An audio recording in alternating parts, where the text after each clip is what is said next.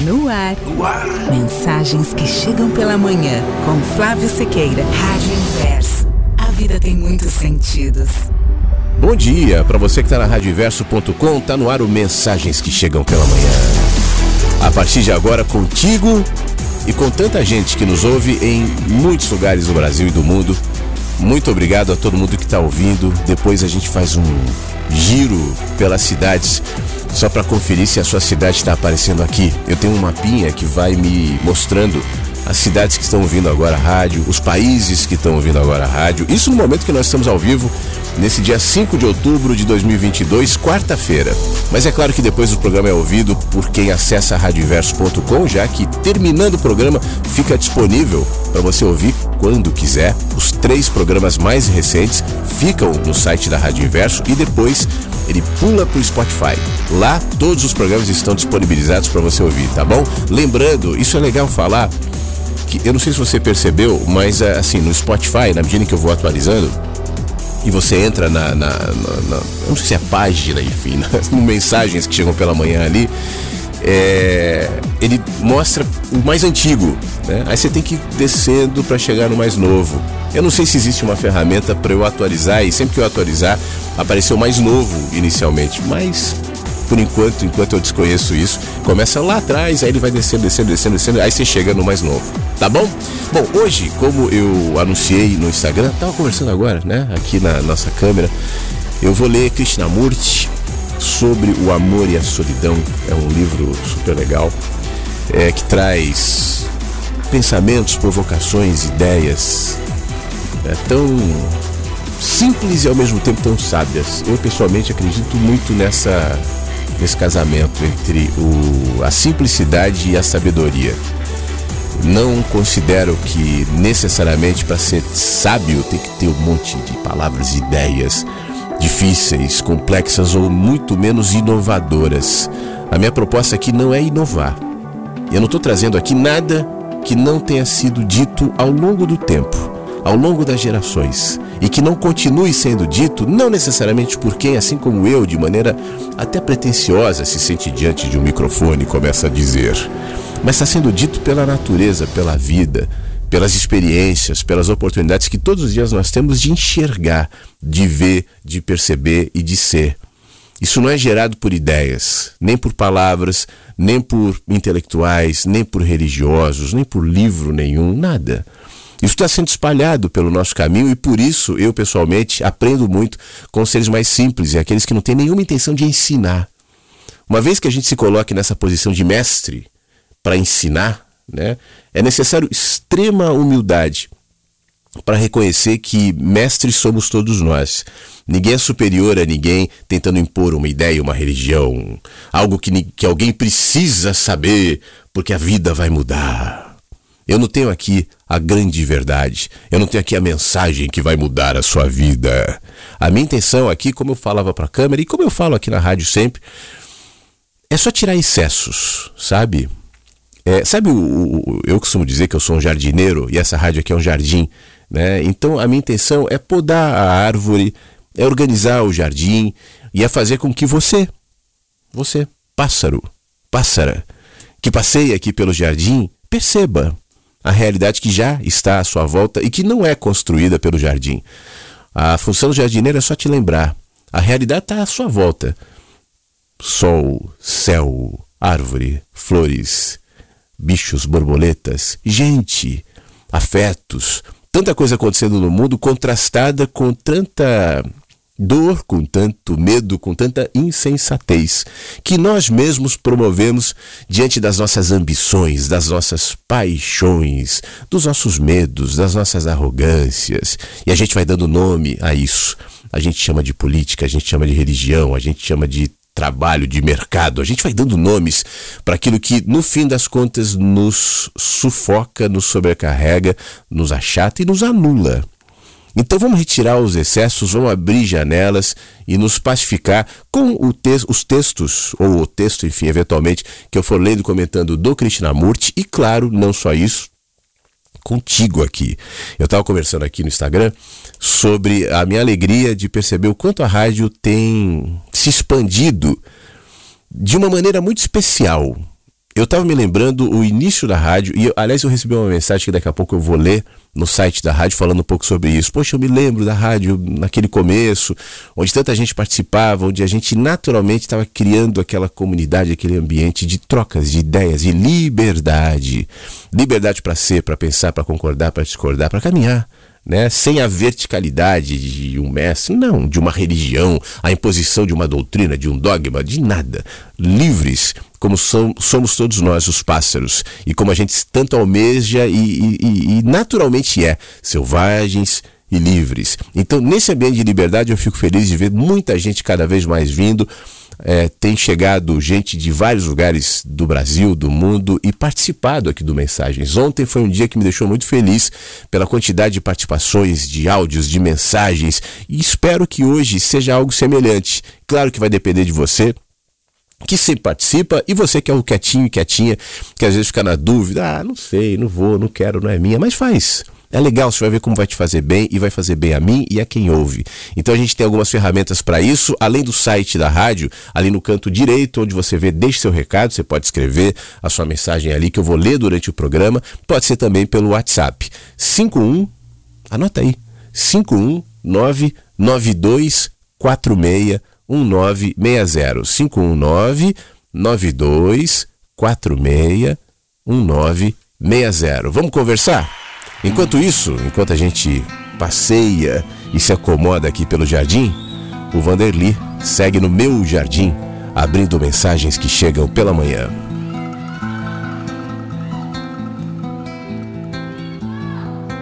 Tô relendo minha lida, minha alma, meus amores, tô revendo minha vida, minha luta, meus valores fazendo minhas forças, minhas fontes, meus favores, tô regando minhas folhas, minhas faces, minhas flores.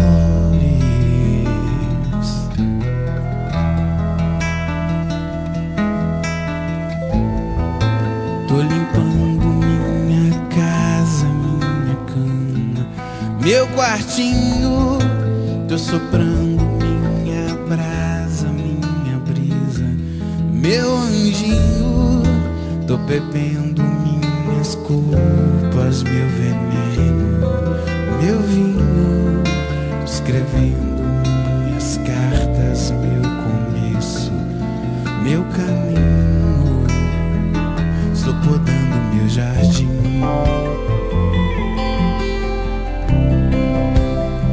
Estou cuidando bem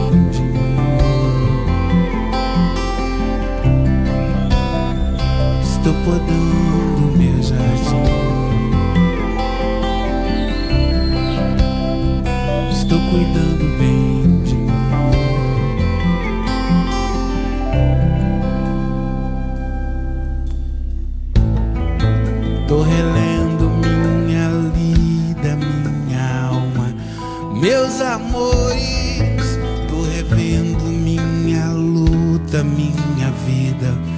meus valores, refazendo minhas forças, minhas fontes, meus favores, tô regando minhas folhas, minhas faces, minhas flores.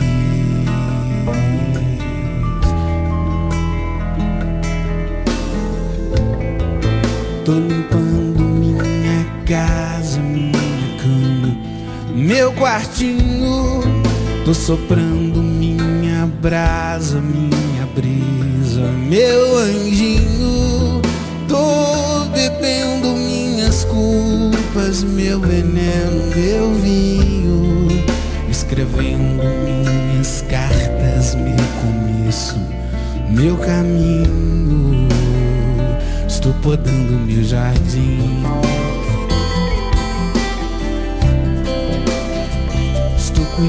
Bem de mim. Estou podando meu jardim. Estou cuidando bem de mim. E esse é o trabalho que você tem que fazer, viu? Podar o seu jardim, cuidar bem de você. Faça isso mesmo, tá? Não espere dos outros, não espere de Deus, não espere dos santos, não espere dos espíritos, não espere da religião, não espere de ninguém. Não espere do seu pai ou da sua mãe, não espere dos seus filhos, não espere da sua esposa, do seu marido, seu namorado, namorada. Não espere de uma luz que se acenderá e te apontará o caminho de maneira miraculosa e repentina, porque isso é uma construção, é um cuidado. É um cuidado, mas a vida, ela nos é, orienta, ela nos dá ferramentas para isso. Todos os dias, mesmo. Eu sei que às vezes parece que não, né? Eu sei que tem dias mais escuros e às vezes caminhando pelo jardim, a gente passa por tempestades. Tem fases difíceis no jardim, tem noites no jardim, tem madrugadas. Esse jardim iluminado com sol, borboletas e pássaros vindo para cá e para lá, é, há, há poucas horas, no meio da madrugada, estava escuro, amedrontador, sons estranhos, barulhinhos ali passando, frio. Mas o jardim esperou e a natureza se encarregou de, na espera do jardim, promover o nascer do sol o de gelo lento que promove aquela geada sobre as plantas e árvores e folhas e fica tudo molhado, e o cheirinho de grama, e daqui a pouco já está tudo clareado. Esse é o ciclo da vida. E é saudável que seja assim para o jardim.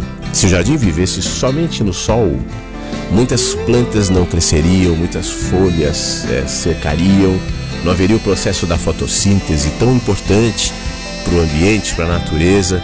O, o, jardim precisa da noite, da madrugada, precisa das estações do ano, não só no verão. Fica lindo na primavera, não? No outono. Mesmo no inverno, quando o jardim parece ter morrido, aquela pausa é necessária para a saúde do jardim que depois renovará, tanto no verão, na primavera, cumprindo seus ciclos. Nós somos jardins, nós somos a natureza e a natureza cumpre os seus ciclos. Você também. Aprenda a se pacificar com seus ciclos, entendê-lo. Não necessariamente gritar, chorar. Às vezes há tempo para isso também. Mas não fique nisso. Só questionar, só reclamar, só achar ruim. A vida me faz mal, a vida me agride. Eu sou injustiçado, eu sou uma vítima do mundo. E, e, e algozes a gente encontra com muita facilidade, né? É fácil olhar para o governo e dizer: o governo é um algoz. E é. É fácil olhar para o seu chefe, para o seu trabalho, enfim, para alguém, um algoz. Mas o que, você faz diante do algoz? Você só critica, você só reclama, ou você tenta melhorar para não mais ficar sob o jugo de um algoz? Por exemplo, né, a história do governo é um algoz que eu falei agora há pouco. É, realmente, eu, eu houve um tempo da minha vida que eu só reclamava em relação a isso. Eu não aguento mais pagar imposto. Que absurdo, tal. Eu continuo achando absurdo a maneira como as coisas se relacionam, mas o que, que eu fiz? Eu mudei a minha, as minhas prioridades. Eu estava falando ontem para um amigo querido que me mandou uma mensagem que eu conheço há muito tempo. E esse meu amigo, fazia tempo que a gente não se falava, eu, eu acompanho um pouco à distância esse meu amigo, ele se candidatou na, nessa última eleição a deputado federal e não foi eleito, ele já vinha da política, um outro cargo de deputado tal. E ele estava reclamando e falando: pô, é tudo muito podre, é tudo muito ruim, eu estou abrindo mão disso, eu não fui eleito, e que bom que não fui, eu não tenho ideia do que vai ser a minha vida no ano que vem, quando acabar o, o, o mandato, eu não, não quero voltar para o trabalho que eu tinha, mas eu quero me manter coerente com aquilo que eu sou. E eu dizia para ele assim: só faça isso. Porque todo dia você vai encontrar um caminho, uma resposta, uma porta para que naquele momento em que você terminar o mandato, enfim, e não souber mais para onde ir, então você saiba. Faça escolhas pequenas, escolhas cotidianas ligadas àquilo que você é. Às vezes a gente se angustia pensando, ir lá na frente, o que, que eu vou fazer, o que, que eu vou combater. Só simplifique as coisas e faça escolhas cotidianas. Eu dizia, no meu caso, né? Eu simplesmente fiz escolhas mais simples, escolhas mais coerentes com aquilo que eu almejo ser e com a maneira como eu pretendo viver. E, e a vida vai se harmonizando. A gente geralmente olha para um problemão ali, para uma situação complicada, tenta resolver, antecipa o sofrimento, antecipa o problema e não percebe que isso gera sobrecarga e te impede de enxergar o que é óbvio. O que, que é óbvio? O que é óbvio é o que vai ser dito hoje na vida, no seu, no seu, no seu, na sua experiência, no seu dia. Tem muitas mensagens chegando pela manhã, não só aqui pela rádio, especialmente no seu caminho, chegarão mensagens pela tarde. Certamente virão mensagens pela noite. E se você estiver atento, depois, quando você dormir, tenta relaxar e na manhã seguinte, dá um tempinho na sua cama e tenta recuperar as mensagens que vieram pela madrugada, nos sonhos, no sono, nas interações que a gente nem percebe. Há mensagens o tempo inteiro. Nós, bichinhos humanos, somos bichinhos muito sensíveis para as mensagens ditas silenciosamente pela vida.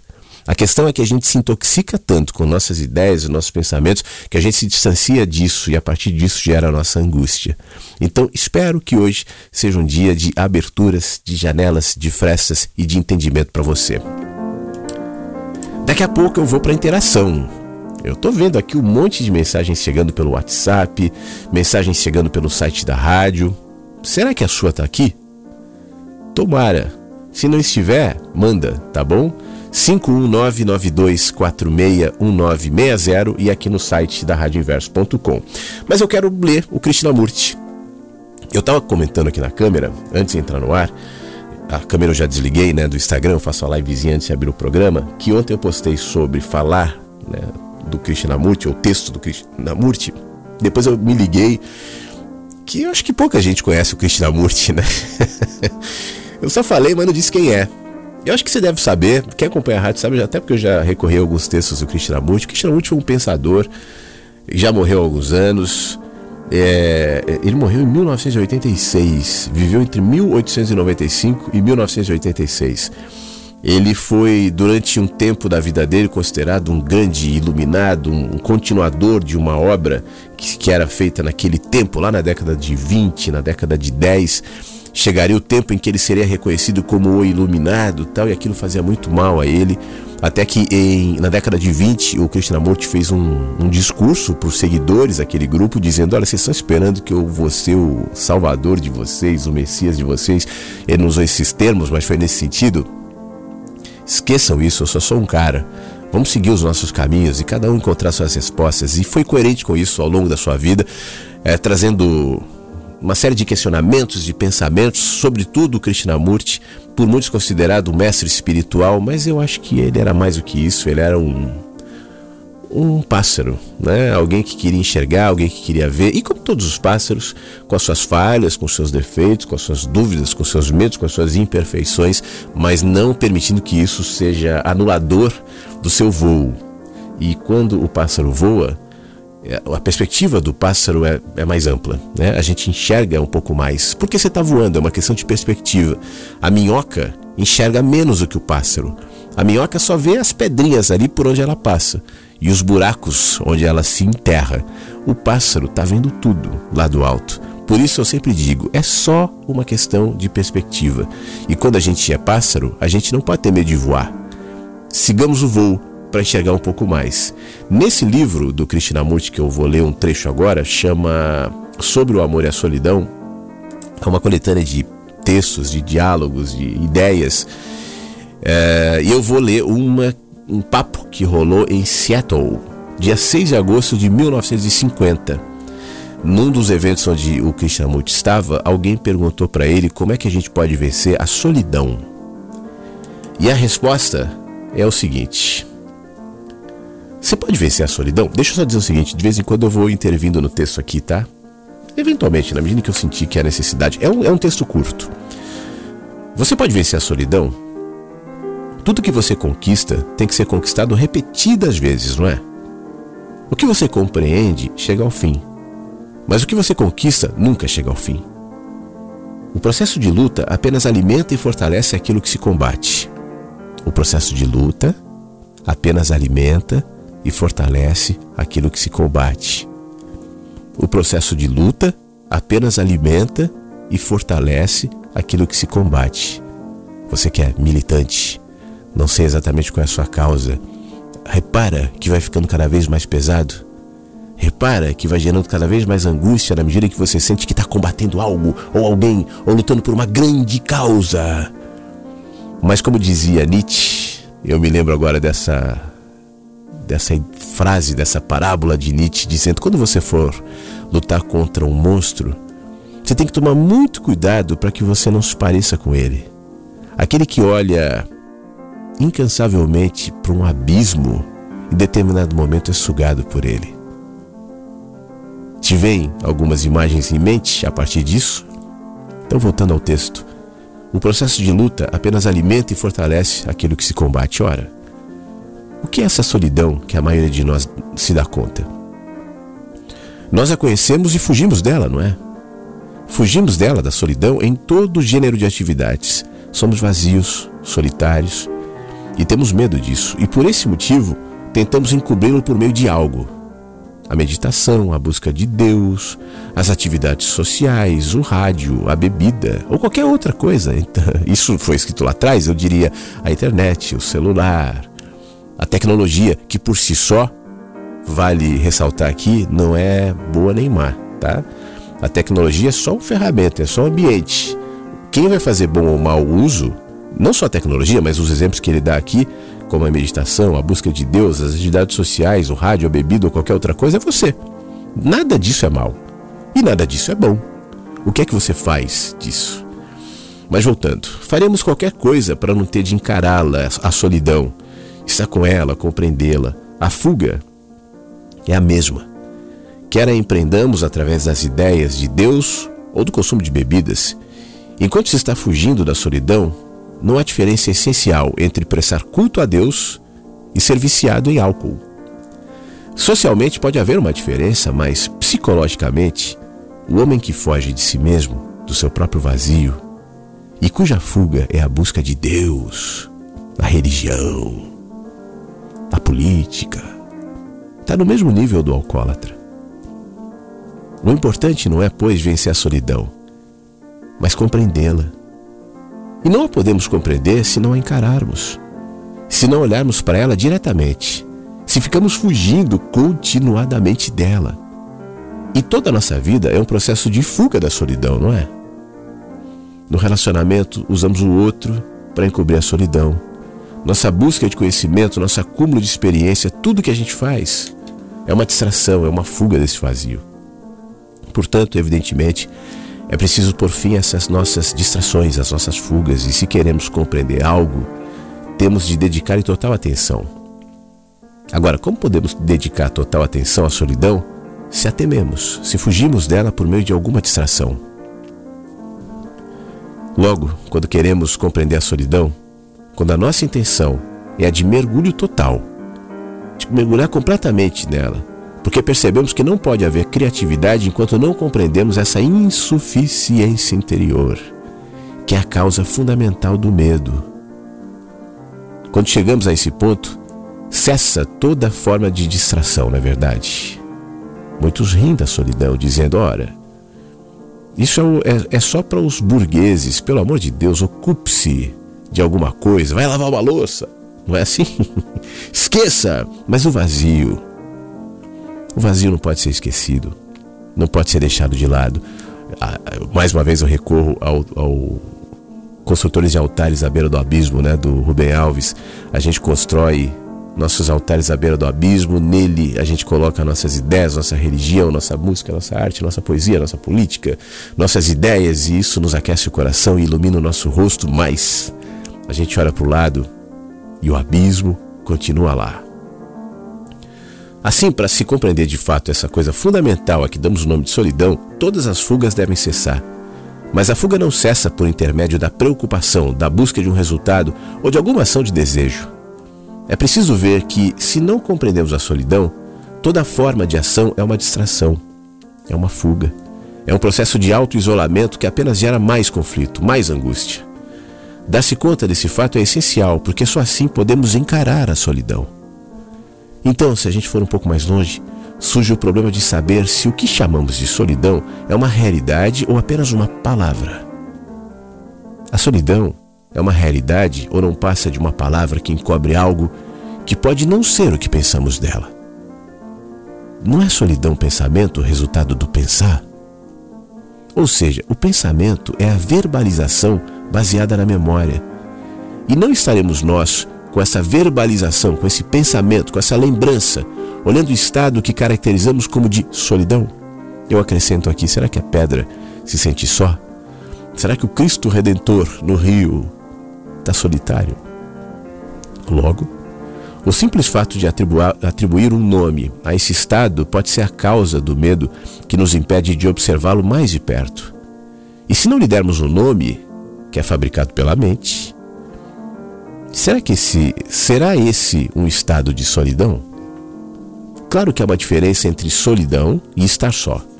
A solidão é o estado último do processo de auto-isolamento. Quanto mais consciente de si, tanto mais isolado você é. E a autoconsciência é o processo de isolamento. Mas o estar só não é estar isolado. O estar só existe apenas quando a solidão aparece.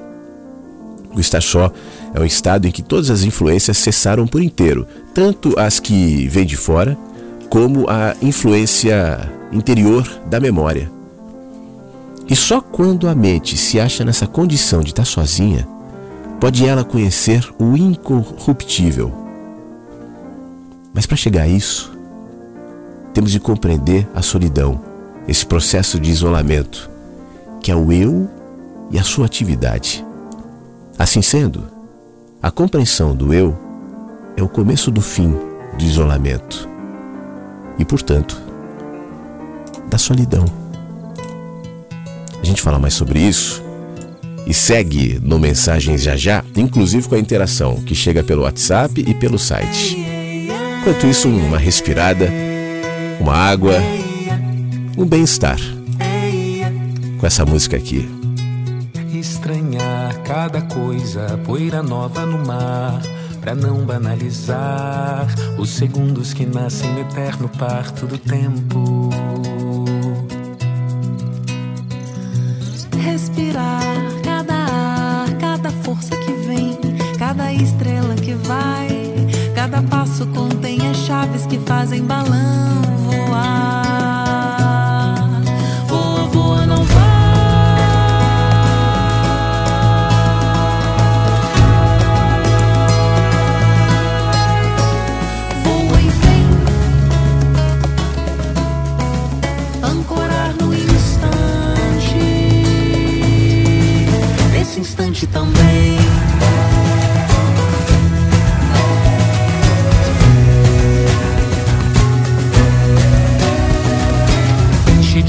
passou, Ninguém viu, só seu Zé que contou. quem ouviu Quem ouviu lá no cajueiro. lá no cajueiro. Que não assombra os dias. Perto da Dona Maria que veio de Mossoró e hoje já é avó de quem corre contra o tempo. Corre contra o tempo e ainda não teve tempo Ele não teve tempo de sentar pra ouvir as histórias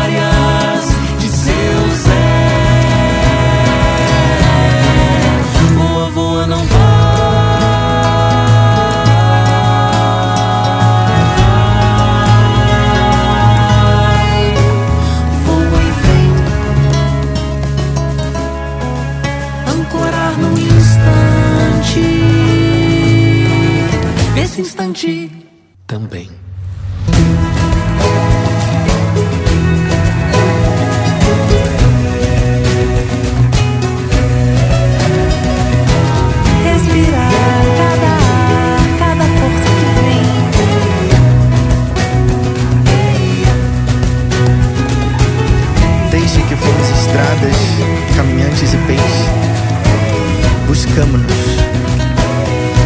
Anuviados de pássaros, brincamos de ser música para passar o tempo. Aqui tempo bem vivido dá uma vontade danada de morar nele. Amplia o infinito.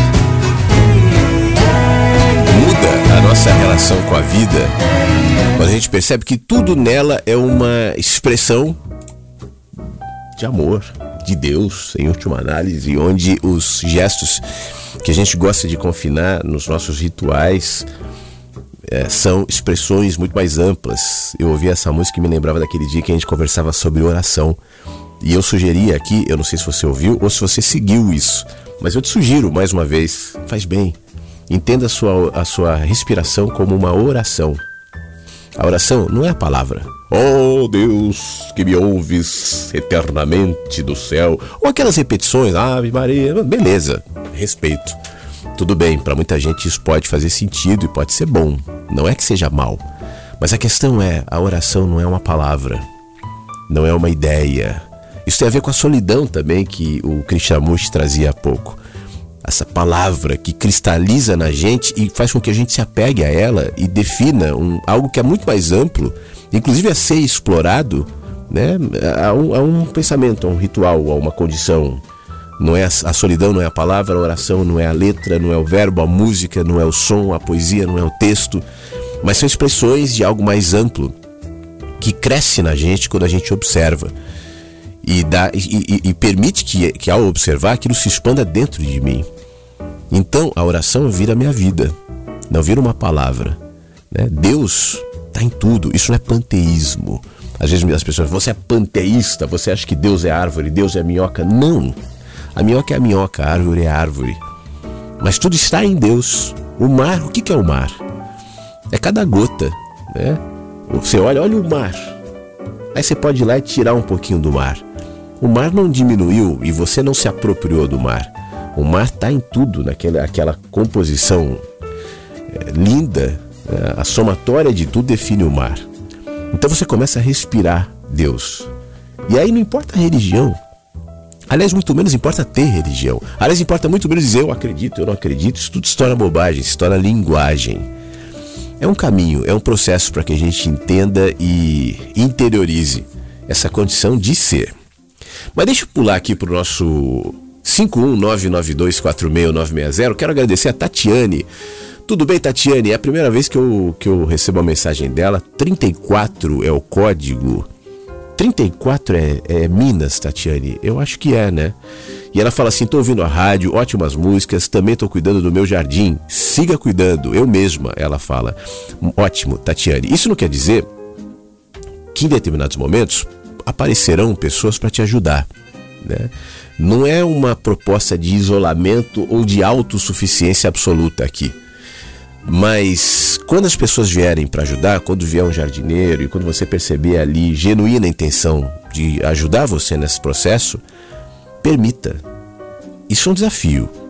A gente se aperfeiçoa no amor quando a gente aceita ser amado também, aceita ser ajudado. Esse é um grande desafio, né? especialmente para pessoas talvez como nós, assim, mais autossuficientes tal, porque isso te coloca numa posição de vulnerabilidade e, e a maioria das pessoas não suporta estar nessa condição. Agora, uma vez que alguém te ajude a cuidar do seu jardim, não se apegue a isso também. Esse é o risco. Daqui a pouco vem alguém e fala: Olha, eu vou aqui arrumar uma plantinha e tal, e fica bonito. E aí você acha que depende completamente daquela pessoa para cuidar do seu jardim. São processos, são períodos, são ajudas. A pessoa responsável pelo seu jardim é você. Por isso eu digo que a função de um mestre é transformar as pessoas em, em mestres de si próprias.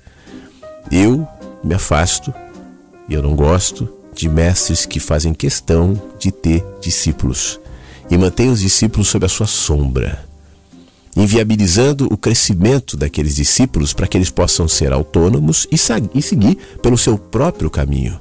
Eu, às vezes, vejo com tristeza gente que se coloca na posição de mestre, ressentidos, amargurados, dizendo assim: Eu vejo por aí muita gente repetindo ideias que originalmente são minhas e não me dão crédito e não dizem meu nome e não falam de mim. Ué, vem cá, para quê? Alguma ideia é absolutamente original? Algum pensamento é só meu? Quem de nós é completamente inovador em relação a uma ideia ou pensamento? Ninguém. Mesmo os cientistas que descobriram isso ou aquilo vieram de processos de pequenas descobertas e outros. As ideias que a gente entende como nossas já foram pensadas por outras, outros e outras, já foram elaboradas de outras maneiras, já foram ditas muitas vezes com muitas linguagens. Nos cabe perceber o essencial. E uma vez que eu entenda o essencial, eu não me aproprio dele. Faz parte de quem ensina. Quando eu falo mestre, eu estou me relacionando a professores, a ensinadores, tá? Não tem o estereótipo do guru propriamente, mas incluo os gurus, enfim. A função do mestre não é ficar criando gatilhos. Eu vou te ensinar aqui no Mensagens durante uma semana, no módulo 1, daqui a pouco módulo 2, módulo 15, módulo 3000, módulo 8000, sempre inventando uma historinha para você ficar preso, engajado é, nesse emaranhado de ideias que podem parecer boas no primeiro momento, mas depois viram teia no segundo momento. É como a gente faz com os nossos filhos. Qual é a função dos pais? Promover autonomia para os filhos. Os pais que, em nome do amor, podam os filhos e não permitem que sejam autônomos, criarão adultos inseguros, infelizes. Né? E por isso esse, esse, trabalho é feito tanto no filho quanto no pai ou na mãe. Né? De soltar, de deixar voar, de se alegrar com as conquistas, com o crescimento. Se a gente transferir isso para as nossas relações na vida, do marido com a mulher, do, do, do amigo com o amigo, do chefe para o funcionário, do político com os, os eleitores, do, do religioso com os fiéis, fica tudo muito mais saudável, muito mais genuíno, muito melhor. É, só para completar, a Tatiane me escreve aquela é de Frutal. Frutal é Minas, né, Tatiane? Eu acho que é. Minas Gerais. Obrigado. Aliás, daqui a pouco eu vou passear aqui pelas, pelos países e pelas cidades. Deixa eu só dar uma olhada nos países, aí depois eu falo as cidades. Nesse momento, em que a gente está ao vivo nessa manhã de quarta-feira, 5 de outubro, o mensagem está sendo ouvido, obviamente, no Brasil, né, em muitos lugares, na França, na Holanda, na Alemanha e nos Estados Unidos. Então, muito obrigado a vocês que estão nesses países nos ouvindo e você que está no Brasil também. Daqui a pouco a gente vai passear pelas cidades, provavelmente Frutal vai aparecer aqui da nossa querida Tatiane, que mandou o WhatsApp e confirma que Frutal é de Minas Gerais. Obrigado, Tatiane. Anderson, como é que você tá? Bom dia.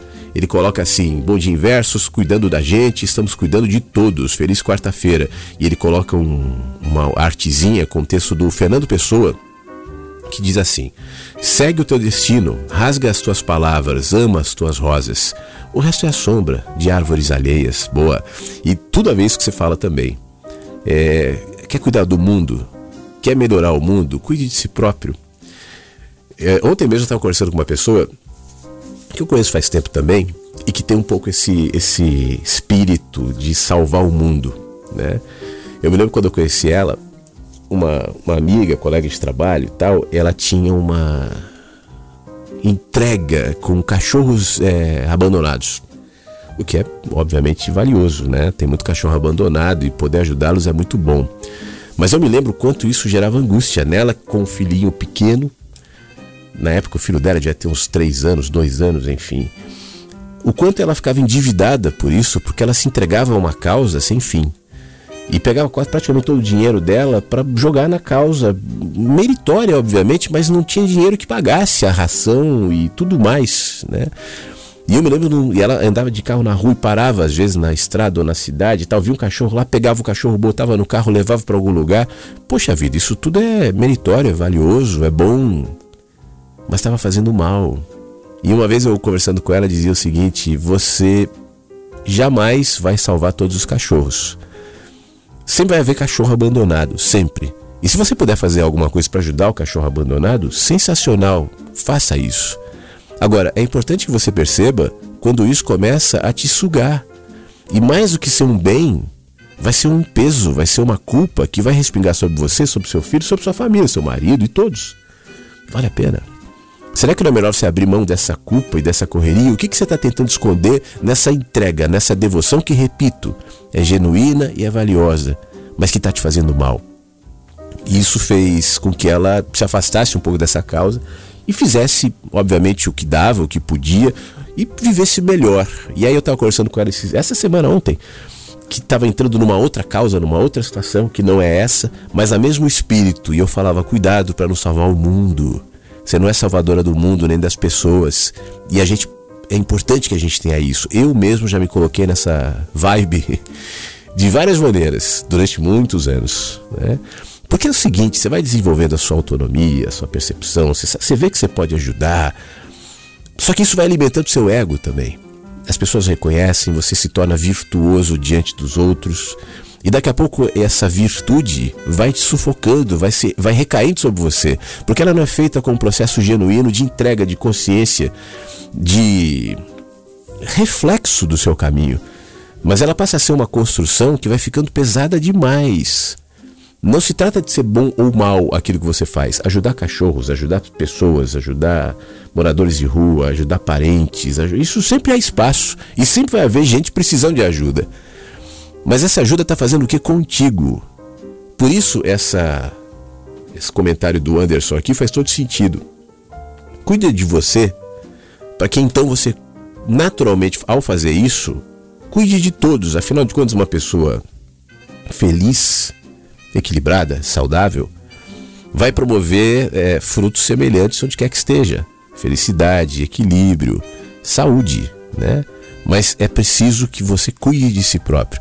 Você está vivendo aqui nesse planeta com uma identidade, com uma mente, com um pensamento, para que você cuide de si próprio. Essa é a tua função principal. Não é cuidar de ninguém. Não é cuidar do mundo, muito menos é cuidar de si próprio. Se não, adiante, isso vai gerar ressentimento, frustração, porque, primeiro, nunca haverá reconhecimento suficiente, né? esse é um ponto importante. De alguma maneira, quem se sente virtuoso ao cuidar do mundo espera esse reconhecimento. De um jeito ou de outro, você pode dizer, não, eu não espero. No fundo, espera.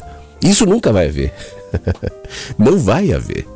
Não tem. Você acha, por exemplo, se eu tivesse aqui na rádio esperando ter milhões de pessoas me seguindo, me ouvindo, um reconhecimento, eu estou aqui fazendo um trabalho é, nobre, inusitado, mas as pessoas não me levam a sério, não reconhecem. Isso vira ressentimento, vira peso, é chato pra caramba. Eu faço aqui por mim. E se eu faço por mim e me faz bem, naturalmente fará bem a quem, quem vier. Mas é uma consequência, não é a causa. Obrigado, Anderson. Valeu mais uma vez pela sua mensagem. Te agradecer ao nosso querido Beto, sempre nos ouvindo. O Beto está em São Paulo. Como é que você está, Beto? Ele manda um comentário aqui. O tempo é o melhor professor. Mesmo se você não fizer boas perguntas, ele vai dar as melhores respostas. É isso aí. Temos que ter paciência. Tempo é um processo, né? E, e, concordo contigo. Às vezes tem situações que a gente não tem ideia do que são, por que são, o que estão fazendo ali ao aquietar-se e a deixar que ela se coloque no meu caminho, o tempo se encarrega de curar as minhas feridas e de responder às minhas inquietações. Obrigado por nos lembrar, Beto. Jorge, como é que você está? Bom dia. Flávio, eu gostaria muito de participar do novo grupo. Eu sou o Jorge, da Nossa Senhora do Socorro, em Sergipe. Forte abraço. Ô, Jorge. Ótimo, ótimo dia para você, um abraço. Eu vou falar sobre o grupo já já. Tem muita gente me escrevendo falando sobre ele. O Tony também mandou uma mensagem agora falando: pô, eu vi um, o programa de sábado e você falou sobre o grupo, eu quero participar. Que bom que muita gente quer participar. O grupo ainda não está formado. É, farei isso em breve, tá? Eu estou fazendo isso com calma, sem atropelos e sem pressa. Daqui a pouco eu explico um pouco melhor para quem não, não, não sabe ainda, não ouviu sobre ele. Deixa eu agradecer a nossa querida Egli. Eu tava com saudade de te ouvir ao vivo. Que bom te ouvir, Cristina Murti, sempre tão lúcido. Um beijo, obrigado, Egg. Ela tá nos Estados Unidos, por isso num, num fuso diferente, botou celular, despertador. Pra... Que, que horas são aí agora, o Egli? É, a menos, né? Eu não sei exatamente que cidade você tá ou qual o fuso aí, mas muito obrigado. Tá aparecendo Estados Unidos aqui nos meus no meu mapinha. Inclusive eu falei agora há pouco. Deve ser você, se bem que tem mais gente nos Estados Unidos. Então uma dessas pessoas é você. Muito obrigado, tá bom, Egli? É, obrigado, Ivoneide, que está nos ouvindo também. Manda o WhatsApp por 51992461960. Tem, tem mais mensagens chegando? Eu vou ler daqui a pouco. Mas eu vou aproveitar para tocar uma música, a gente segue conversando, né? Tem muita coisa para falar ainda. Vou explicar a história do grupo, vou continuar nas mensagens, mas eu vou dar uma pausinha aqui pra gente, gente ouvir o Teatro Mágico. E na sequência eu volto, até para dar um tempo aqui para você mandar sua mensagem. Tem mensagem chegando no site da rádio também. E eu vou compartilhar contigo aqui na radioinverso.com. Que seu dia esteja tranquilo, em paz e que você esteja bem. Está entre amigos. Aproveite aqui o nosso jardim.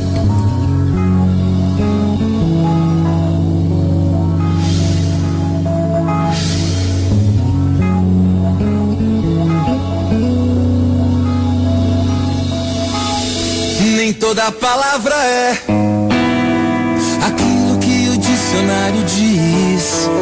Nem todo pedaço de pedra se parece com um tijolo com pedra de giz. Avião parece passarinho que não sabe bater asa. Passarinho voando longe, parece borboleta que fugiu de casa. Borboleta parece flor que o vento tirou pra dançar. Flor parece a gente, pois somos semente do que ainda virá.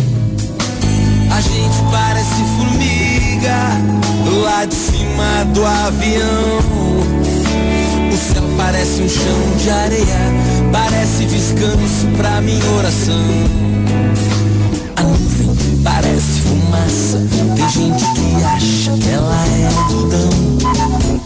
Algodão às vezes é doce, mas às vezes é doce não.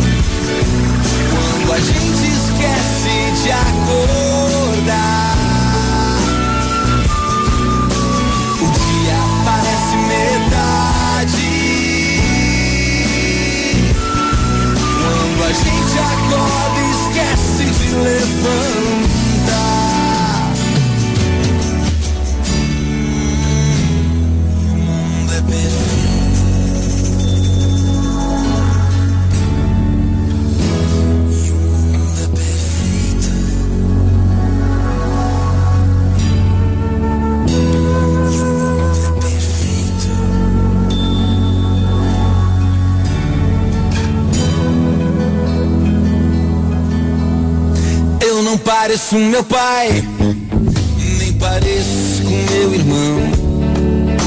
Sei que toda manhã santa, sei que incerteza traz inspiração. Tem beijo que parece mordida, tem mordida que parece carinho, tem carinho que parece briga, briga que aparece pra trazer sorriso. Tem riso que parece choro, tem choro que é por alegria. Tem dia que parece noite e a tristeza parece poesia. Tem motivo pra viver de novo, tem um novo que quer ter motivo. Tem a sede que morre no seio, nota que fermata quando desafio descobrir o verdadeiro sentido das coisas. É querer saber demais, querer saber demais.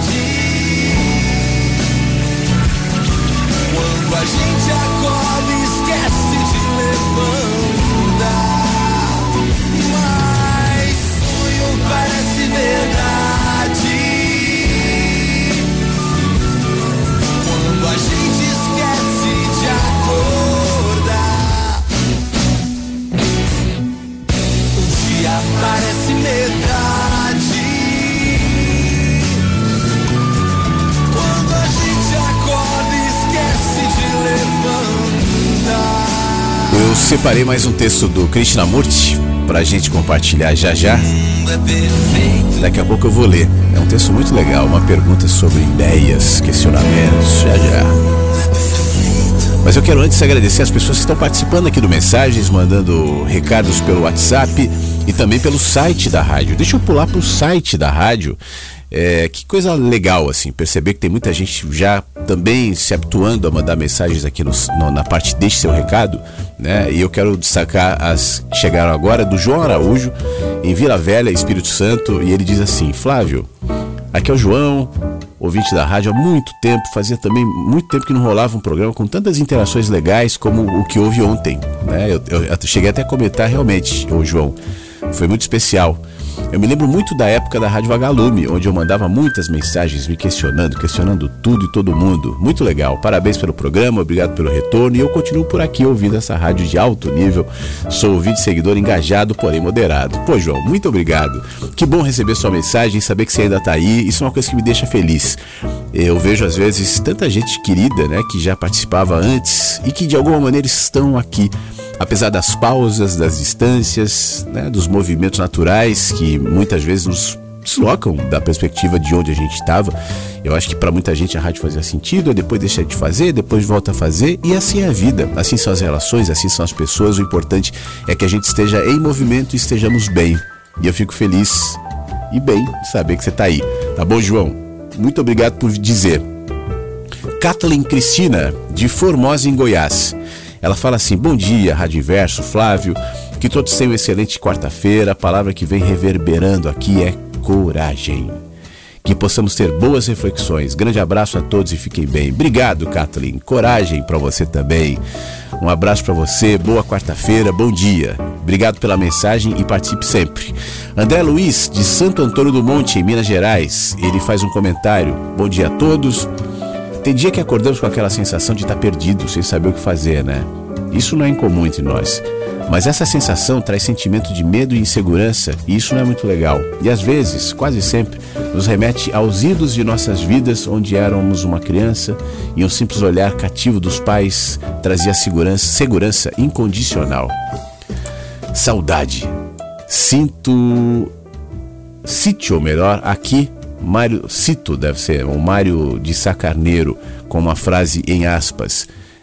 Eu perdi-me dentro de mim porque eu era labirinto e hoje, quando eu me sinto, é com saudades de mim. Abraço e saúde, e saúde sempre. Obrigado, meu amigo. Eu sei que às vezes isso acontece mesmo, faz parte, nós somos humanos, mas quando você me comenta isso, né, eu me lembro de, do texto que eu li essa semana, no começo da semana, do Rubem Alves. Eu já citei esse texto ontem, inclusive, sobre aquela casa antiga que vai ser pintada e antes de ser pintada o proprietário vai raspando a, a tinta da parede para que então ele possa colocar uma, uma, tinta nova e aí ele percebe que há várias camadas de tinta ele não sabia cores diferentes que ilustram os tempos e as pessoas que passaram por aquela casa.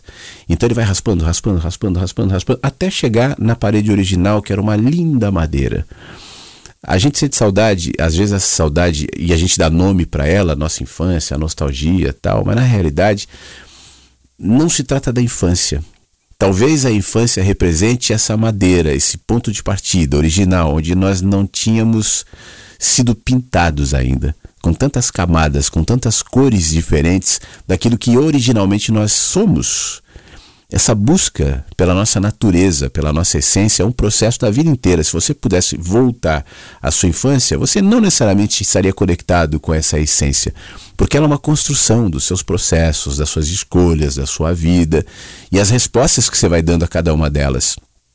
Então te cabe hoje se pacificar, inclusive com esse sentimento. Né? A gente falava agora há pouco no, no, no Krishnamurti em relação à solidão.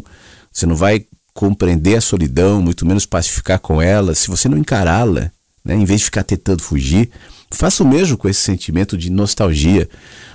O que você busca não está no passado. Né? Essa é uma ilusão da nossa mente. Ela cria um cenário que nem é real em relação ao passado, mesmo que tenha sido bom, mas que passou. E se passou, não é mais para a gente estar tá lá. A gente evolui, a gente cresce. A relação que nós tínhamos com os nossos pais muitas vezes, às vezes são, são, relações difíceis, outras vezes, como você escreve aqui, nos trazia segurança incondicional, era para aquele tempo. Né? As coisas passaram. Quem sou eu hoje? Essas descobertas a gente faz à medida que a gente subtrai. Por isso que eu falava, inclusive, no começo do programa.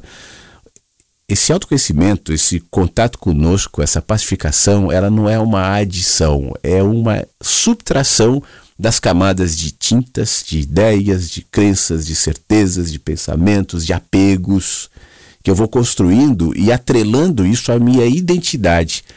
Aí a gente chama isso de ego, né?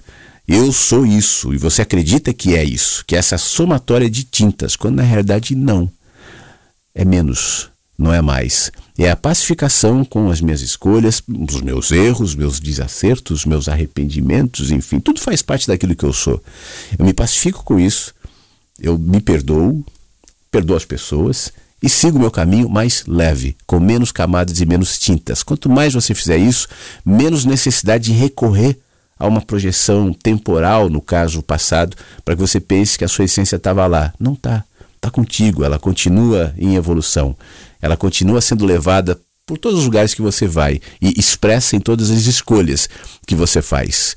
André, um abraço, meu amigo. Obrigado, viu, pela sua mensagem. Elaine, bom dia, tudo bem? Ela manda um texto aqui de G. Freitas que diz assim: O fim dói, mesmo quando ela é a melhor decisão a ser tomada. Encerrar ciclos é um processo difícil e pesado, mas que passa. E quando passa, a gente percebe que não é o fim do mundo, pelo contrário, é só o começo. Ainda tem muita coisa por vir. Obrigado, ô Elaine. Dores são inevitáveis. Né? A gente tem dor de crescimento, a gente tem dor de amadurecimento, a gente tem dores na vida. Mas isso nos constrói e nos torna mais fortes também. Obrigado por nos lembrar. Ivanel, bom dia, quanto tempo, tudo bem? Ela estava ontem aqui, hoje de novo no Rio. A Ivanel nos ouve desde a Rádio Vagalume. Manda um alôzinho aqui no nosso 51992461960. Obrigado, Ivanel. Fique bem. Cristiano, tudo bem, Cristiano? Bom dia. Flávio, hoje eu vou ficar só refletindo aqui sobre as ideias propostas, não vou mandar áudio, não. Claro. Fique à vontade, Cristiano, mas obrigado por dar um sinalzinho de vida aqui no nosso 519-9246-960. Como eu comentei, eu, bom, teoricamente estaria até quase na hora de encerrar o programa, mas eu vou estender só mais um pouquinho porque eu achei um texto legal do Krishnamurti. Como eu me propus ler o Krishnamurti, eu não quero deixar de compartilhar contigo esse texto, fazendo as intervenções, enfim, para a gente refletir. Vamos lá? Esse, esse papo, né, essa resposta que ele deu aconteceu no dia 28 de agosto de 1949. Provavelmente quase nenhum de nós, eu não sei se alguém já era nascido nessa época mas nesse tempo, nesse ambiente onde ele estava, uma pessoa perguntou o seguinte: Eu admito que as ideias separam, mas elas também unem as pessoas. Elas não são a expressão do amor que torna possível a vida comunitária, as ideias? E o Krishnamurti respondeu assim: Eu fico imaginando, quando vocês me fazem essa pergunta, se vocês se dão conta de que as ideias, as crenças, as opiniões separam as pessoas as ideologias produzem rupturas. Bom, eu preciso fazer comentários em relação a essa história, não? de que ideologias produzem rupturas e separam as pessoas no Brasil desse tempo? Não, né? Não vou fazer comentário. Você já sabe. As ideias inevitavelmente provocam dilaceramentos. As ideias não mantêm as pessoas juntas, embora vocês possam tentar juntar pessoas que pertençam a ideologias diferentes e opostas. As ideias não podem unir pessoas, pois sempre podem ser objeto de oposição e de destruição por meio de conflito. Eu sempre falo isso aqui, né? Toda ideia pode ser afirmada e pode ser contradita. Tudo que pode ser argumentado não é absoluto e não une. Né? É só uma expressão, é só um fragmento. E uma vez que eu me apego a esse fragmento, que são as ideias, de tal modo que considera essas ideias absolutas, então eu entro em conflito com os outros. Isso é óbvio, né? Não precisa só olhar para a política atual do Brasil. Olhe para os mais é, fanatizados, por exemplo, pela religião, que acreditam que aquela religião é a expressão definidora do que é a verdade, do que é Deus, enfim. São esses os mais combativos, os mais preconceituosos, porque eles expressam isso que o Krishnamurti fala no texto em relação às ideias. As ideias são imagens, são sensações, são palavras, e as palavras, as sensações, os pensamentos podem unir as pessoas? Ou será necessário algo bem diferente para unir as pessoas? Vemos que o ódio, o medo, o nacionalismo, o patriotismo unem as pessoas. O medo, aliás, a gente tem falado muito sobre isso, né? O medo une as pessoas. Um ódio comum às vezes une as pessoas opostas entre si. Aliás, em épocas de segundo turno eleitoral nós vamos ver muito isso, já começamos a ver. O ódio comum às vezes une pessoas opostas entre si. Assim como o nacionalismo, o patriotismo une grupos adversários. Isso por certo são ideias. Agora, e o amor é uma ideia? Você pode pensar sobre o amor? Você tem condição de pensar sobre uma pessoa, um grupo de pessoas que amam. Mas isso é o amor? Quando há pensamento sobre o amor, ideias sobre o amor, definições, isso é o amor? O pensamento é amor? É, e de certo, só o amor pode unir as pessoas, não o pensamento. Não um grupo em oposição a outro. Onde há amor, não há grupo, não há tribos, não há nacionalismo, não há ideologias, não há militância, não há radicalismo, não há patriotismo. Logo, é preciso descobrir o que se designa por amor. Sabemos o que designamos por ideias, opiniões, crenças. Então, o que designamos por amor? Será o amor uma coisa da mente? Ele é uma coisa da mente quando as coisas da mente preenchem o coração. E com a maioria de nós, é exatamente isso que acontece. Nós preenchemos o nosso coração com as coisas da mente. E a gente chama de amor, a gente chama de Deus, a gente chama de patriotismo, a gente chama de um monte de coisa, né? São opiniões, são ideias, sensações, crenças. E vivemos e amamos ao redor disso e no âmbito disso. Mas será que o amor é isso? Podemos pensar sobre o amor? Quando você ama, o pensamento está funcionando? Amor e pensamento não estão em oposição. E não vamos separá-los como opostos. Quando se ama, há uma sensação de dissociação, de estar unindo as pessoas ou de estar dispersando-as, afastando-as. Claro está que o amor só pode ser vivenciado quando o pensamento não está funcionando. O que não significa que se deve ficar louco, desequilibrado. Pelo contrário, a necessidade da modalidade mais elevada de pensamento para ir além. Logo, o amor não é uma coisa da mente. Só quando a mente está bem quieta, quando ela já não espera, não perde, não exige, não busca, não possui, não fica ciumenta, nem temerosa ou ansiosa, quando a mente está de fato em silêncio, só então existe uma possibilidade de amor.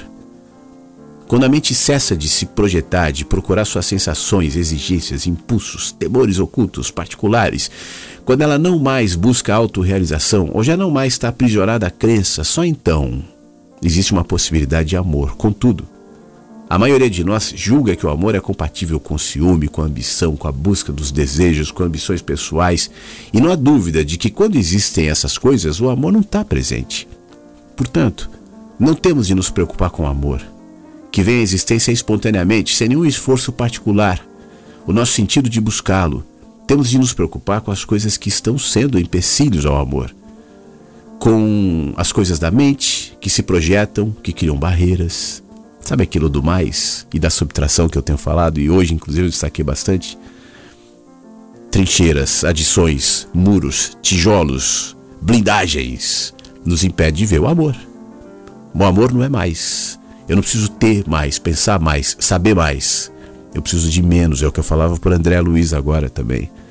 Tirar, tirar. Quais são os excessos que eu carrego? Quais são as sobrecargas que eu faço questão de manter na minha vida e que me impedem de ver, em última análise, o amor? E, e eu destaco aqui: não entenda amor já pré-definido. Você não sabe o que é amor, tá? Nem eu. A gente está descobrindo, eu não sei. Eu às vezes tenho fragmentos de experiências do amor, mas eu acho que a finalidade da nossa experiência coletiva, inclusive no, no fim de tudo, é nos ensinar o que é de fato amar. Mas isso é uma é um caminho, é um processo, é uma lição cotidiana. Por isso é importante, antes de podermos saber o que é amor, saber qual é o processo da mente que constitui a sede do eu. E por esse motivo também é importante penetrar ainda mais profundamente na questão do autoconhecimento. Não dizer simplesmente eu tenho medo de amar, o amor une as pessoas, ou ainda as ideias dilaceram. O que não passaria de repetição daquilo que você já tem ouvido, sentido, portanto completamente inútil. As palavras embaraçam. Mas se nós podemos entender toda a significação dos caminhos do nosso próprio pensar, dos caminhos do nosso desejo e suas buscas e ambições, então vai haver a possibilidade de ser ou compreender o amor. Mas isso exige um extraordinário grau de autoconhecimento. Quando há abnegação, quando há esquecimento de si mesmo, não intencionalmente, não de modo espontâneo, ou melhor, mais de modo espontâneo, um esquecimento de si mesmo, uma autonegação que não seja resultado de práticas ou disciplinas que apenas limitam. Então, a possibilidade de amor. A autonegação vem a existir quando é compreendido todo o processo do eu, tanto consciente como inconscientemente, tanto nas horas de vigília como no sono. Então, é entendido o processo total da mente tal como se manifesta de fato nos relacionamentos. em cada incidente, em cada resposta aos desafios que se apresentam a cada pessoa, você, inclusive. Quando se compreende isso, e por conseguinte liberta-se a mente do seu próprio processo de autocorreção, de autolimitação, então, então, uma possibilidade de amor, de fragmento de amor. O amor não é um sentimento, não é romantismo. Não depende de alguma coisa. E esse é um estado bastante árduo e difícil de entender ou o qual se encontrar. Porque a nossa mente está sempre inter, interferindo, limitando, perturbando o seu funcionamento. Portanto, importa compreender primeiro a mente e os seus modos de processar e de proceder. Do contrário, a gente vai se sentir vítimas de ilusões, de palavras, de sensações que significam muito pouco. Para a maioria das pessoas, as ideias funcionam apenas como refúgio, uma fuga. Ideias que se tornaram crenças não podem deixar de impedir a vida completa a ação completa, o pensamento correto. Só é possível pensar de modo correto, viver livre e inteligentemente, quando há um autoconhecimento cada vez mais profundo e amplo. Termino o texto aqui e eu continuo adicionando que esse autoconhecimento é um processo, porque você está em transformação a vida inteira. Sabe aquela história que há muito tempo eu falo? Alguém pode dizer em determinado momento: Eu conheço tudo sobre mim. E talvez você tenha razão. Mas no minuto seguinte você já não terá, porque você muda o tempo inteiro. Por uma simples questão, a perspectiva de onde eu vejo, ela está em constante modificação. Hoje de manhã eu abri a porta da minha casa e fui tomar um café, olhando para fora, né? E estava muito lindo assim, o dia está muito iluminado e o sol estava aparecendo por trás tem um morro ali atrás de onde eu moro, e o sol começava a aparecer tal, eu achava aquilo lindo, e eu estava pensando assim, a, a, ilusão minha de que vê aqui é que o sol está chegando e eu quase dou bom dia para o sol. Mas não é o sol, somos nós que estamos no movimento da Terra. Somos nós que estamos girando em torno do sol. E nos dá a ilusão de que é o sol que está se deslocando pelo céu, o sol, a lua, enfim. Mas eles estão lá. Nós é que estamos em perspectivas, queiramos ou não, percebamos ou não. É sempre uma alteração de perspectiva que gera a luz do sol, a sombra da noite, a lua e os movimentos que eu no céu vejo a sinalização e nas estações do ano e no clima, né? No, nos dias mais quentes ou mais frios, nublados, escuros ou não. Mas isso é o movimento. Isso vale para mim e para você também. A gente está se deslocando na medida em que a gente saiu do ponto A, que é o nosso nascimento, e certamente chegaremos ao ponto B, que é a nossa morte. Esse processo entre um ponto e outro vai gerando necessariamente alteração de perspectivas, de contextos, de iluminação, de temperatura. E é neles que eu desenvolvo esse processo de autoconhecimento. Ele não é uma meta a ser atingida. Faça um, curso, tenha uma ideia, aprenda determinada revelação, sabedoria, que então vai te proporcionar autoconhecimento. Por isso eu, eu digo, não é o chá que você vai tomar, não, não é isso. Né? O conhecimento é um caminho que muitas vezes é dolorido, porque caminhar cansa. Eu adoro caminhar, mas às vezes cansa. Às vezes dói a perna, às vezes dói o joelho, cansa, mas é necessário. Né? Então a gente está caminhando na rua.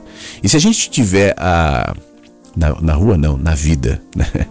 E se a gente tiver o, a sabedoria para de vez em quando parar, descansar, se perceber, se cuidar, se hidratar, né? então a caminhada vai ser boa e prazerosa, mesmo que canse. Por isso, não se angustie em relação à história do autoconhecimento. Eu não sei nada sobre mim. Eu também, eu estou aprendendo. Tem tantas coisas sobre mim que eu não sei. Tem tantas, tantas coisas em mim que eu modifiquei, que se modificarão, que modificaram. Isso faz parte do nosso processo. O autoconhecimento é uma viagem que inclui todos. É um processo coletivo. Eu dizia mais cedo, talvez a experiência humana na Terra eu não estou querendo diminuir e quem sou eu para definir a experiência humana na Terra, não é essa a minha, a minha intenção. Mas talvez ela seja algo parecido com esse aprendizado do significado de amar. Como a gente costuma construir em palavras, então a gente fala que o amor é o romantismo, que o amor é, é, é uma atitude, que o amor é um sentimento. Mas nós não sabemos ainda. Nesse texto de 49 do Krishnamurti que eu li agora, já havia essa dúvida. E essa, e essa necessidade, inclusive, de descobrir o que é o amor. E essa dúvida, essa necessidade já havia muito antes. Ainda existe e continuará existindo enquanto houver gente aqui na Terra. Gente humana, gente fragmentada, gente vivendo todos esses processos, essas dores e essas alegrias, que inclui essa que o André Luiz comentou na mensagem agora há pouco, né? Tem dias que a gente acorda com aquela sensação de estar perdido, sem saber o que fazer, isso não é incomum. Essa sensação traz sentimento de insegurança, de medo, tal, mas isso faz parte desse processo de ser humano e de, no fim das contas, aprender a amar. É isso que eu e você estamos fazendo nesse lugar, nesse ambiente, nessa coisa que a gente chama de vida. Antes de ir embora, eu quero compartilhar as últimas mensagens que estão chegando aqui pelo WhatsApp, pelo 51992461960. E já já a gente encerra. A Luciana, bom dia. Ela é de do Rio. Como é que chama o livro que você está lendo hoje? Luciana, eu fiz uma mini live no Instagram antes de entrar no ar e mostrei até a capa do livro. Chama Sobre o Amor e a Solidão. É uma coletânea de textos do Krishnamurti e esse livro é, certamente não tem mais, é um livro antigo. Eu estou puxando aqui para ver quando é que ele foi lançado. 1993. É, pela editora Cultrix. E ele, ele traz uma coletânea de textos de vários tempos e, e provocações e pensamentos. Eu já tinha lido há muito tempo esse livro aqui no programa. Mas hoje eu fiquei afim de trazê-lo novamente, né? E é isso, tá? Aliás, aproveitando, eu quero avisar algumas coisas. Eu vou valorizar mais esse espaço aqui no Mensagens para essas leituras. Então eu pretendo no Instagram, um dia antes, anunciar: olha, amanhã eu vou ler tal autor. E até para você, se quiser, de repente, se preparar, puxar uma coisa ou outra sobre o autor. E isso não quer dizer que eu não, não terei as leituras assim aleatórias dos livros que eu vou pegando e, e trazendo. Mas eu estou pensando numa forma de, de organizar até isso, né? E eu acho que pode ser interessante. É exemplo que começou hoje com o Krishnamurti. Mas é, não sei ainda quem que eu vou ler amanhã. Mas eu pretendo fazer isso cada vez mais, tá bom? Beto, bom dia, Beto. Flávio, ontem eu estava muito ocupado, o áudio não saiu bom. É que ele mandou um áudio ontem pro programa que estava muito alta a música e não dava para ouvir a voz dele. Aí eu pedi para ele, se pudesse, né, gravar outro. E ele comenta que ah, não deu, tava correndo tal. E ele fala com guerra, rainha, eleições, Copa do Mundo, Natal, Ano Novo. Eu acho tudo isso um saco. Tem horas que dá vontade de fugir para uma ilha no meio do Pacífico, offline, pois esse mundo é sempre mais o mesmo. E tem hora que eu me sinto idiota nesse teatro dos vampiros que chamamos de sociedade humana um abraço a você, a todos os ouvintes. Valeu, meu querido, muito obrigado. Não se sinta assim. É, é você que vai dar significado para cada uma dessas coisas. Não é o consumo, não é a sociedade, não é, não é a publicidade que vai valorizar, por exemplo, o Natal. Não é a fé, não é a religião. São as relações, né? Por exemplo, está falando do Natal. Mas para tudo. Tem coisas que de fato não valem. Né, que ocupam um espaço tão grande na nossa mente. Eu sempre dou um exemplo, Tony, ou Tony não, Beto, de uma vez que eu estava super inquieto, acompanhando algumas notícias da política, e teve um especial que me irritou bastante. E eu saí para caminhar naquela manhã, irritado com aquilo, me sentindo assim como você falou, pô, me sinto um besta, né? Um trouxa, como as pessoas não percebem tal. E eu fico aquilo na minha cabeça, pensamentos. E daqui a pouco eu me liguei que eu não estava prestando atenção nos cenários, na vida, no ambiente, na oportunidade que eu estava tendo para naquela manhã boa, fresca, caminhar, sol, pássaros, árvores. E a minha mente estava intoxicada de um pensamento que não alteraria nada, a não ser a mim mesmo. Né? E aí eu vi que aquilo não valia a pena e eu joguei fora aquele pensamento. Claro que às vezes acontece de novo. Claro que eu sou humano. Claro que todos nós estamos vivendo esses mesmos processos, mas eu me lembro disso. Não vale a pena carregar determinados pesos, determinados lixos que simplesmente nos jogam por aí. E como nós hoje estamos expostos há muita comunicação, há muita informação, é natural né, que você seja todos os dias sacudido por uma notícia extremamente importante, que amanhã deixará de ser. a comoção mundial em torno de um cancelamento, em torno de qualquer coisa, que amanhã virará outra coisa.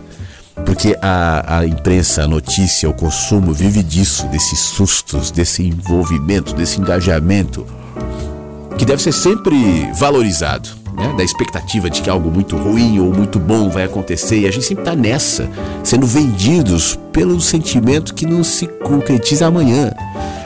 É, é o que eu sempre falo. Você lembra quais eram suas preocupações, suas dores, seus medos há cinco anos? Provavelmente não, né? E se lembrar, lembra pouco deles. E se lembrar, você vai perceber que não havia necessidade de tanto peso, de tanto engajamento, de tanto é, antecipação.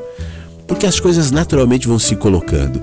É óbvio que a gente tem que dar respostas a algumas coisas, é óbvio que a gente tem que fazer escolhas, mas as escolhas vão se colocando no caminho. E eu preciso caminhar para perceber, para ver, para entender nesse processo que é a vida. Antecipar escolhas me desvia do caminho e me faz eh, me apegar a uma ideia, a um pensamento, a um sentimento que me impede de ver. Então, tira esses excessos, né? Tá citando um monte de coisa aí que te angustia. Guerra, rainha, eleições, Copa do Mundo. Natal, sai fora, Copa do Mundo agora. Nada contra, né? Pô, legal. Eu me lembro quando eu, era mais novo, nas Copas anteriores, assim que a família se reunia, era uma oportunidade da família se reunir e tal, vibrar, torcer. Mas depois, com o tempo, pra mim, perdeu completamente o sentido. Né? Eu, sinceramente, não faço ideia de quem são os jogadores da seleção, não tô nem aí. Ah, o Neymar! É é uma distração. O povo precisa da distração, do pão e do circo. Nós também elegemos as nossas, é claro, ninguém é, é superior ao outro, a gente também tem os nossos enganos. Mas uma vez que eu os perceba, eu me desapego disso. Isso quer dizer que você não possa curtir um jogo legal, ver uma, assistir a Copa. Nada contra, esse não é o problema. Mas o problema é a gente se apegar demais, valorizando coisas que não têm valor e que não têm importância. E é o que eu sempre digo: quando você de fato encara o que é bom, o que vale, o que é essencial, você vai perceber que é o simples. O importante é discernir o essencial. E o essencial geralmente está conectado com a simplicidade que não engaja. A simplicidade não vende. A simplicidade não, dis- não desperta a atenção. Não gera engajamento no Instagram, não gera engajamento no, no- no YouTube, não gera cliques, likes, curtidas, comentários. Assim, porque é simples. E a gente não quer o simples, a gente quer o complexo. Mas o que nos alimenta é o simples. O essencial é o, é o a ser buscado. A meta é qual é o essencial. E não o que há mais, há mais, há mais, há mais. Quando você entender essa dinâmica, então você se pacifica e esse, esse excesso deixa de ser motivo de desgaste. Tá bom, meu amigo? Valeu. Obrigado, Jussara. Manda um bom dia aqui também no nosso 51992461960.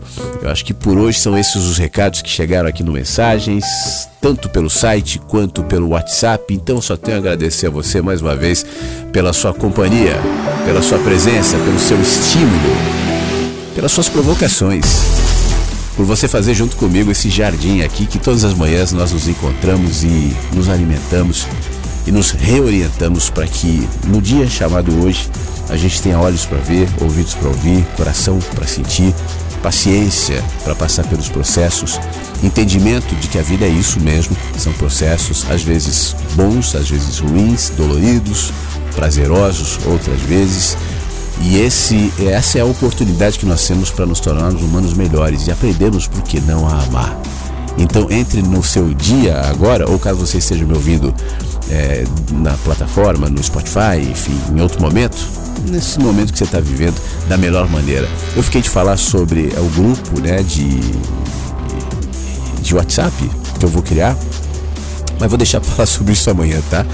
Eu ainda estou elaborando isso, só fazendo uma resumidinha aqui. Eu vou substituir aquelas listas que eu mandava mensagens tal por um grupo. É, não está pronto ainda, as pessoas já estão se manifestando, o que me deixa muito feliz. E em breve eu criarei esse grupo e aí eu avisarei. É simples, né? Só para enviar eventualmente algumas mensagens aqui da rádio, algumas coisas que de repente podem ser legais e pertinentes para gente. Mas na hora certa eu falo sobre isso e vamos ter mais um ambiente de jardim aqui pra gente. Tá bom? Amanhã às 8 da manhã, no horário de Brasília, eu volto em mais um encontro pelo rádio. Esse programa já fica disponível logo na sequência, é só se atualizar em poucos minutos aqui no site da Rádio Inverso. E não se esqueça que diariamente eu também atualizo o Spotify com os programas todos, desde quando eu voltei a fazer o mensagens até agora, todos ali. Os mais novos ficam inicialmente no site e três dias depois eles pulam pro Spotify, tá bom? Um beijo para você, obrigado mais uma vez, pacifique-se, se cuide, fique bem e até amanhã. Mensagens que chegam pela manhã com Flávio Sequeira, Rádio Inverso.